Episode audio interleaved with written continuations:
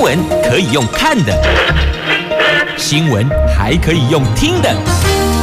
亲切的早安问候，专业的新闻分享，欢迎加入美英主持的 News Online，说新闻给你听。亲爱的朋友，台港后、台湾后，大家好，我是今天扫虾的美英，欢迎您再度锁定收听 News Online，我是美英。好，那么今天四大报的四则头版头条，分别是联合报的头版头讲的是气候赔偿，这峰会开幕，联合国说地球正在求救，而也把气候赔偿第一次列入了议程当中。经济日报头版头条。面板上游严峻，这个年难过了。驱动 IC 急冻冷冻的冻，引爆了裁员潮。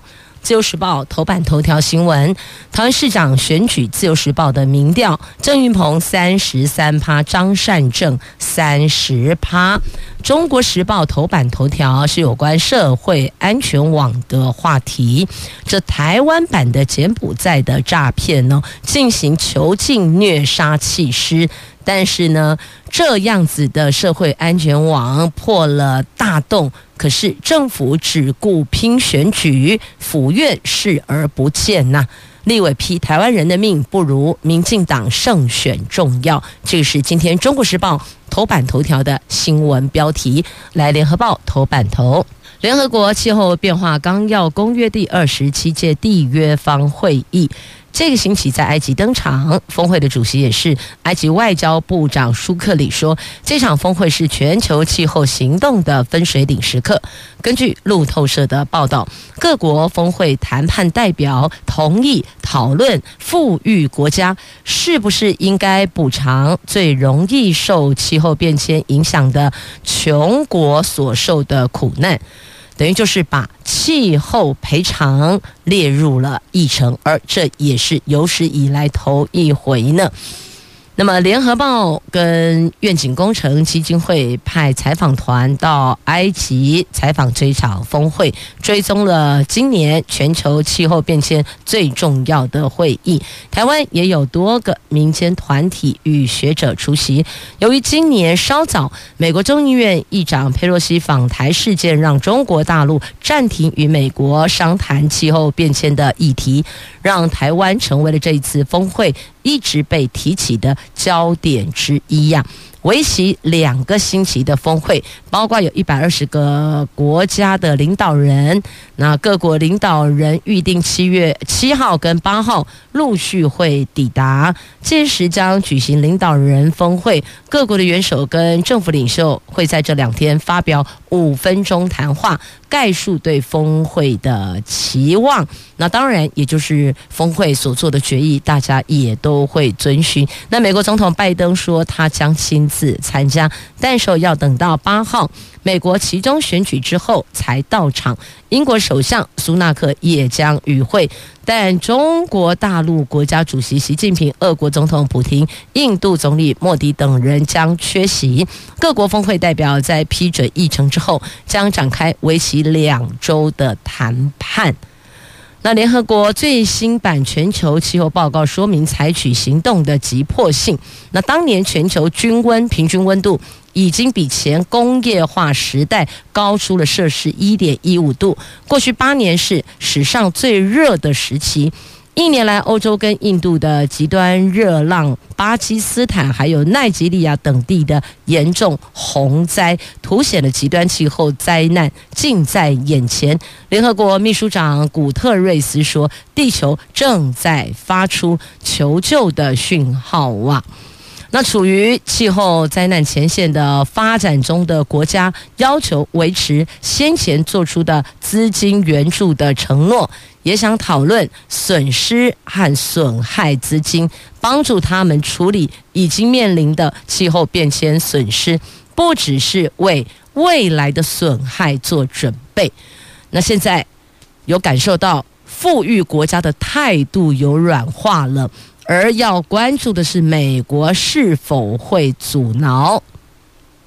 各国关心富裕国家是不是同意把赔偿正式的列入议程，也就是气候赔偿啊。这大部分跟损失与损害有关，就富裕国家必须要向温室气体排放量很低，可是却饱受气候变迁影响的低收入国家提供赔偿。所以现在看来。富裕国家的态度在这个部分是有软化，但是呢，美国是否会进行阻挠呢？而美国总统拜登说他将亲自参加，只是要等到八号美国集中选举之后他才到场。届时就看他到场之后，看他所提出来的意见跟看法，当然都会对这场峰会对于气候赔偿会有一些决定性的影响哦。好，这是在今天《联合报》头版头条的新闻。那么接着我们再来关注的这个是《经济日报》的头版头，有关驱动 IC 呀，驱动 IC 厂现在引爆裁员潮，因为呢需求量下降了，面板市况刮起了寒风。继群创高层十月起减薪之后，上游的零件。关键零组件的驱动 IC 业者营运是更加的险峻，已经有指标厂最近跟跟进高阶经理人进行减薪，而且规划在农历年前要启动裁员，是这一波电子业景气反转下第一个面临裁员风暴的产业呀，因为。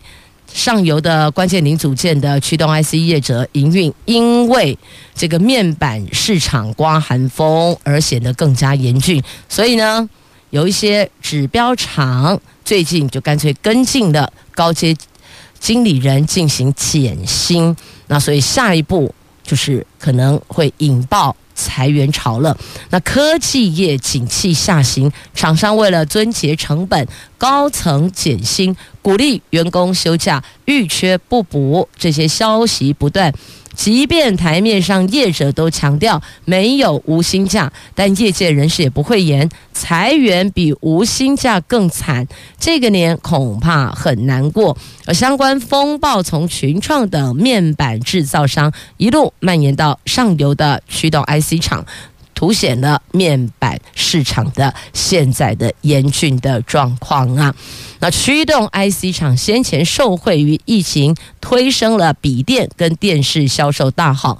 过去两年获利普遍都登顶，厂商因此大举招募人才，而且启动大幅加薪或是结构性调薪，以及发放高额分红。如今却传出了高层减薪和规划裁员，这两者形成强烈对比。主要原因在于驱动 IC 受面板市场的国内，报价狂跌，疫情红利因此而退散哦。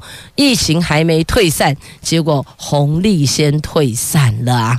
这真的是哦，进入了驱动 IC 厂的冬天呐、新北市警方破获了犹如是台湾版的柬埔寨的诈骗集团囚禁虐杀弃尸案，救出了五十八个人，有三个人活活遭到虐死，主嫌收押禁见。同时，警方也在南投山区寻获了第三具遗体。国民党立委李德维昨天痛批哦，台湾人的命跟民进党胜选比起来微不足道。面对如此严重的治安案件，社会安全网破大洞了。可是府院党高层却只顾专心拼选举，看不到政府对维护民众生命安全的雷厉行动。民进党执政下的台湾过得连柬埔寨都还不如啊！好，以上内容是国民党立委李德维所痛批的。那么，今年七月、八月的时候，柬埔寨诈骗集团案诱拐虐打台湾青年，行政院长苏贞昌曾经强调，绝对不允许歹徒里应外合，将台湾子弟拐卖异乡。但国内。最近接连爆发的骇人听闻的诈骗、囚禁、虐杀、弃尸等残暴犯罪，等同是台湾版的柬埔寨的升级版呐、等于就是柬埔寨二点零了，但是却没有看到有任何的大动作。那骇人听闻的治安事件，总统脸书安安静静，没有只字片语。那么警政署长宣誓要打诈骗集团，要扫黑帮，要断金流。但显然，目前这一块还有很大的成长空间呐。所以，这里除了警方所做的，在这里要提醒所有的朋友们，没有那种什么高薪、轻松，然后福利满到爆出来的工作，天底下不叫好康诶。如果真的有这么好的工作，这么好的福利，这么好的待遇，您觉得会轮得到我们吗？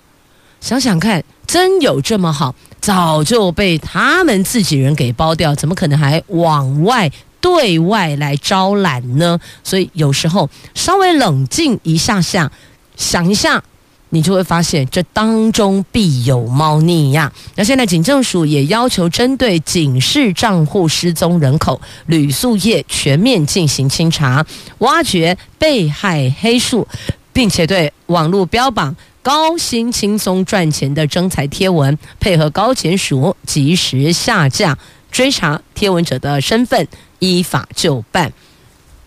那所以这个区块哦，这个民众自己要当心。那么桃园市长候选人民众党的立委赖香伶说，是否因为选举要到了，所有的警力都是以选举维安任务为主，影响原来基层治安警力，呼吁警政署。必须严肃面对治安，不能够有空窗期。确实哦，这个警力难免会有排挤的状况。那但这一个部分该如何做调整？可能警政署也要思考一下啊。大部分在办活动的时候，我们都看到了有大批警力在现场维安，但通常它就是一个露出，然后喝阻。但实际上，大部分都不会有其他的事件的发生，所以在这个部分编派的警力有没有一个可以再讨论调整的空间呢？这本来该做治安的，本来该做服务的，那是不是都应该还是要以本业为主呢？有时候街头一站两个小时、三个小时、四个小时哦，警察伯伯也真的是辛苦了哦。这选举包含今天还有十九天，不过选举日当天一样哦，警力还是很吃紧的。所以回到我们自己身上，我们自己要警觉性。天底下没有这么好康的代志，你只要想这一点，那就对了哦，绝对没有这么好的事情。所以在找工作的时候要特别当心留意，那种寄出了高薪，然后高福利，条件又好又轻松的，您真的要警觉，这当中必有问题。我们接着来看《自由时报》头版头条的有关桃园市长选举民调。这不到二十天就要投票，包含今天十九天哦，十九天要投票了。国民党桃园市长候选人张善政最近遭报曾经在疑似有解放军资金背景的数字王国集团担任执行董事，又是促统的中华民族志工党最高顾问及涉嫌卖假药的经济荣经济党荣誉总顾问。然后根据。自由时报的最新民调，张善政仍然是以三十点五九趴的支持度紧追在民进党候选人郑运鹏的三十三点四二趴的支持度。对比九月份民调，两个人支持度差距从四点四九个百分点拉近到二点八三个百分点。目前桃园市长的选举蓝绿陷入缠斗当中啊。那郑云鹏支持度九月。二十九点一趴，成长到三十三点四二趴。张善政从二十四点六一趴增加到三十点五九趴。民众党候选人赖香伶从四点五九趴进步到六点一二趴。无党籍候选人郑宝清六点八四趴下滑到五点八四趴。那没决定包含巨达的，则从三十四点八六趴下降为二十四点零二趴，所以之前还在思考手中这宝贵的市长选票要给谁的民众，这个区块决定的人越来越多了哦，所以呢，本来。还没决定，包含巨达的是三十四趴，现在二十四趴，得有十趴的人已经决定好手上这一票要给谁，那等于就是未表态率从三成四降到二成四了。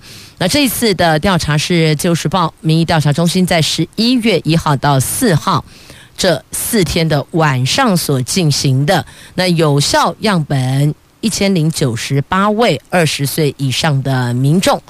好，这是《自由时报》今天头版头条的新闻。这两个人陷入拉锯了，不到三趴的差距，还没表态的，还没决定的，那占了二十四趴。所以这当中，只要有部分的这个决定者态度明朗化，就是影响到这一场桃园市长的选举了。接着，在中时头版下方。依然也是选举的相关话题哦。这台北市长电视辩论会后的最新民调，蒋万安三十五趴，陈时中二十六趴，黄珊珊二十趴。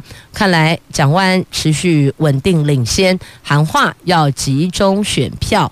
台北市长候选人电视辩论会五号结束了，这三位萨卡都蒋万安、陈时中跟黄珊珊萨卡都阵营都宣称表现良好，但是根据最新的民调，国民党候选人蒋万安以三十五趴支持度居第一，领先民进党陈时中的二十六趴跟无党籍的黄珊珊的二十趴。蒋万安昨天向党内支持者喊话，强调今年是选举关键，攸关未来中华民国是否走在正确的道路上，呼吁支持者要团结一致，集中选票，让国民党蓝天在线，赢得胜选。那根据。这一份民调看来，这三位是这样，但是必须要说，他们总共十二位候选人，有十二位候选人，另外还有九位，他们的民调支持度是还有很大成长空间的。那么目前就以这三位在竞逐，蒋万安、陈时中是稍微接近一些些，虽然看来。蒋万暂时是领先了九趴，但是呢，不要忘了哦，这还没决定的有二十七点九七趴耶，二十七点九七，所以你想想看，这个影响任何一位，就如果二十七趴丢二十趴到黄珊珊那里，他就变四十趴了哦，所以呢，这个还没到十一月二十六号投票。还没盖下去之前，都还有变数，因此领先的也不要因此而开心，那么落后的也不要因此而气馁，因为还有十九天可以努力呢。过去几次大选我们都看到了，甭说十几天，甭说七天，三天就可以翻盘也是有的，所以哦，酸计就是这样啦。对于你所支持的，无论你听到了什么样，它稳定，它很强，它没问题，一透懂诶，这些都不重要。你如果认同他，你支持他，那么就坚定选票投给他，而不是听到了，诶，这个人好像支持度很高，民调很高，他很多票不用再给他了，要当心。过去就是有很多类似这样高票落选的，因为大家都觉得这位候选人。透懂诶，稳定的没有问题，所以不去投票了，或者是呢就把票分给别人，认为说啊不差我这一票，诶，每一个人都不差这一票，那真的就高票落选哦。确实历届来都发生过这样的事情，高民调并不等同于高高得票，这个要区分开来哦。再来。高支持度也不等于真的开得出那个票数哦，所以您认同认为他就是你心目中的候选人，甭管别人怎么说，这个候选人你就是把票坚定投下去，那就是了。接下来我们来关注哦，中时联合头版下方共同都有的这一则新闻，这就是乌克兰跟俄罗斯的战争哦，这两国战争打了九个月。许多国家已经出现了乌克兰疲劳，传出美国劝基辅当局释出跟俄罗斯谈判的讯号啊，因为这场战事拖拖延冲击到了全球的经济。专家说，如果拒绝谈判，将对乌克兰不利呀。这两国战争进入第九个月了。根据《华盛顿邮报》，华府私下劝导基辅当局释出跟莫斯科谈判的讯号，并且放下除非俄罗斯总统普丁下台，否则拒绝和谈的立场。因为许多国家都已经逐渐的出现了乌克兰疲劳现象。对于美国拜登政府疑似打脸先前宣誓，不计时间长短，只要有需求，就不会停止支援乌克兰。那根据《华盛顿邮报》的引述，多名官员的说法指出，美国方的敦促并不是为了逼基辅上谈判桌，而是确保盟友们在面对国内选民担心战事将延续多年的时候，仍然能够维持对乌克兰的支持。那官员说，普丁还没认真考虑谈判，但是乌克兰总统泽伦斯基拒绝跟普丁和谈，已经在欧洲、非洲、拉丁美洲部分地区掀起了担忧，因为这两国战争对粮食供应和燃料成本的影响，在这些地方最为显著。有一名官员说，对美国的一些伙伴来讲，乌克兰疲劳现象确实是存在的哦。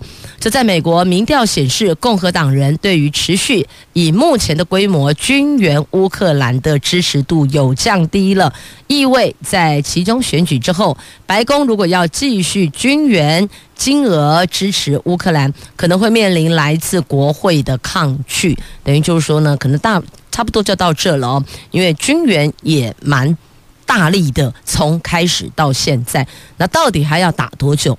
现在看不到尽头。所以，在美国国内有进行这一份的民调，发现百姓对于继续军援是有意见的哦。那泽伦斯基最终可能同意协商啊。这联合国十月表决谴责俄罗斯吞并乌克兰的领土。南非就投了弃权票，认为焦点应该放在推动和平协议。那巴西新总统鲁拉也指出，泽伦斯基跟普丁同样要为战争负责。印度总理莫迪十月曾表示愿意协助两国和谈，但受遭到泽伦斯基的回绝。那泽伦斯基现在同时面临来自国内国外的压力，虽然他拒绝和普丁谈判，而。且誓言要收复所有的失土，但是呢，《华盛顿邮报》说，美国官员认为泽伦斯基最终可能同意协商，而且接受妥协。虽然目前乌克兰正尽力在前线争取战果。但冬天来临之后，可能会有外交折冲的机会呀，所以也不是照现在的态势，觉得现在似乎往下走是好的，并不其然哦。因为接下来还有天气的问题，到了冬天，你看，如果全部停电的话，基辅三百万人是全都得撤耶。你知道那里多冷吗？是啊，如果都没电的话，那该怎么办呢？所以他们说，最终已经是不管你同不同意，你乐不乐意，你高不高兴，这个都已经不是重点了。重点就是最终还是会走向妥协，因为看来这个许多国家都已经有这种。乌克兰疲劳的现象了，所以呢，这战争、这战事还能继续支持他们多久？这恐怕也是泽伦斯基必须要去考量的重点所在吧。那接着我们来看《经济日报》头版版面的新闻，来看股市。股市在联准会持续释放鹰派的讯号中，行情在一万三千点大关上下震荡。市场专家认为，这个星期虽然有美国十月消费者物价指数，还有美国其中大选等焦点，但受三十二点三五还有四百这两组密码，将成为攸关行情能否持续上攻的关键内。那观察美国两党这次竞选的话题，大多围绕在俄罗斯乌克兰战争，还有美国中国的关系上面，基础建设跟发展等政策的声量并不高，因此预期大选结果并不会对股市造成太大的影响。那另外十月份也将公布美国十月份的 CPI 跟核心 CPI，就是消费者物价指数啦。虽然可能仍然居高不下，那联准会也释放放缓升息脚步的讯号。不过在明年升息幅度都不会超过今年，也就是升息已经在顶峰附近了。加上贵买指数已经率先站稳月线，持续走上，将有利台湾股市走出修正的格局呀。那台币汇率能不能够守住三十二点三五元？这个不再破前低，这个是我们要再观察的。那另外，台积电股价是不是可以重返四百元大关呢？台积电股价如果可以重返四百大关，意味着市场多头人气有机会再次活跃，对于后市行情的持续上攻，将形成正向的激励效果。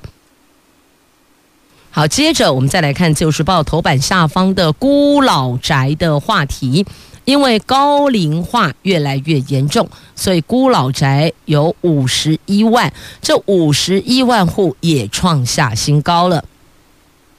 根据内政部的不动产资讯平台最新的发布，今年第二季住宅资资讯统计，六十五岁以上老年人口数高达三百九十八万人，而只是老人居住宅数就超过六十八万宅，这两项数据都继续创下统计以来的新高点。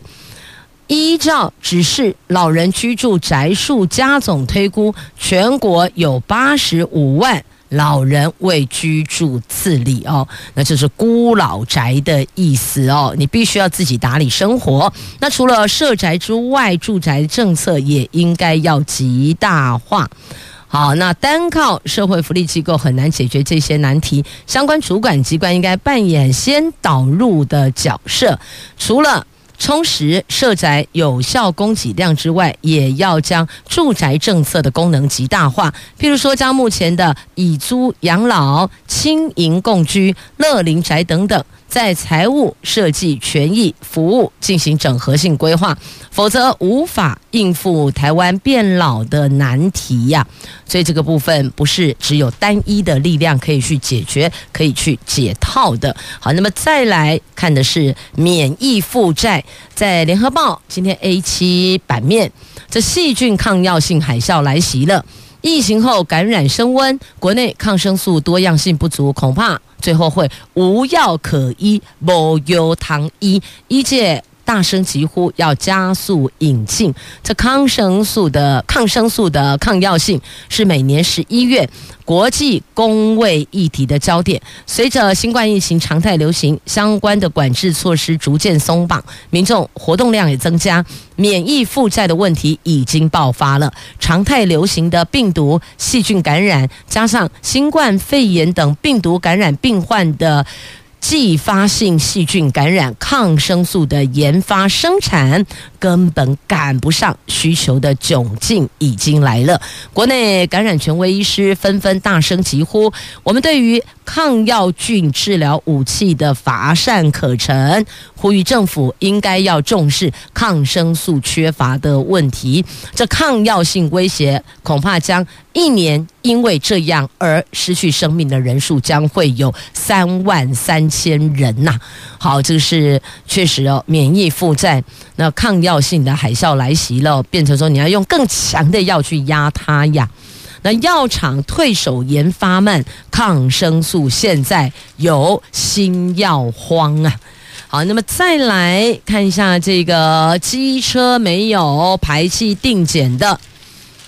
百分之九十六没有被罚，哎，这车龄越高，道检越低越少，这一环成了空污的威胁，所以开罚率低，车主不怕不怕。环保署说，告发量将列为考核。这两百万机车没有排气定检，这些都是空气污染的威胁所在。这油气调整只是做做样子，乌贼机车马西细给啪啪造啦。好，接着再来，这是出轨到底能不能够提离婚呢？这可能是大家接下来可以茶余饭后闲聊一下讨论的话题，因为这一环已经掀起了违宪论战呢。这夫妻失和或是因为外遇导致了感情生变，那民法第一千零五十二条第二项对于负心人设有门槛，应该要负婚姻破裂比较。比较重责任的一方无权提离婚，等于就是说，譬如说某甲跟某乙，那某甲这甲跟乙是夫妻哟，但是呢，他们两个，譬如说甲他出轨了，那么。他无权提离婚哦，就等于是比较受伤害的那一端，他是可以提离婚的，这样了解了吗？所以这是我们在民法第一千零五十二条第二项对负心人设有的门槛。那。高雄少年及家事法院法官朱正坤还有两名人夫质疑，这个规定有违宪之余，所以申请大法官解释。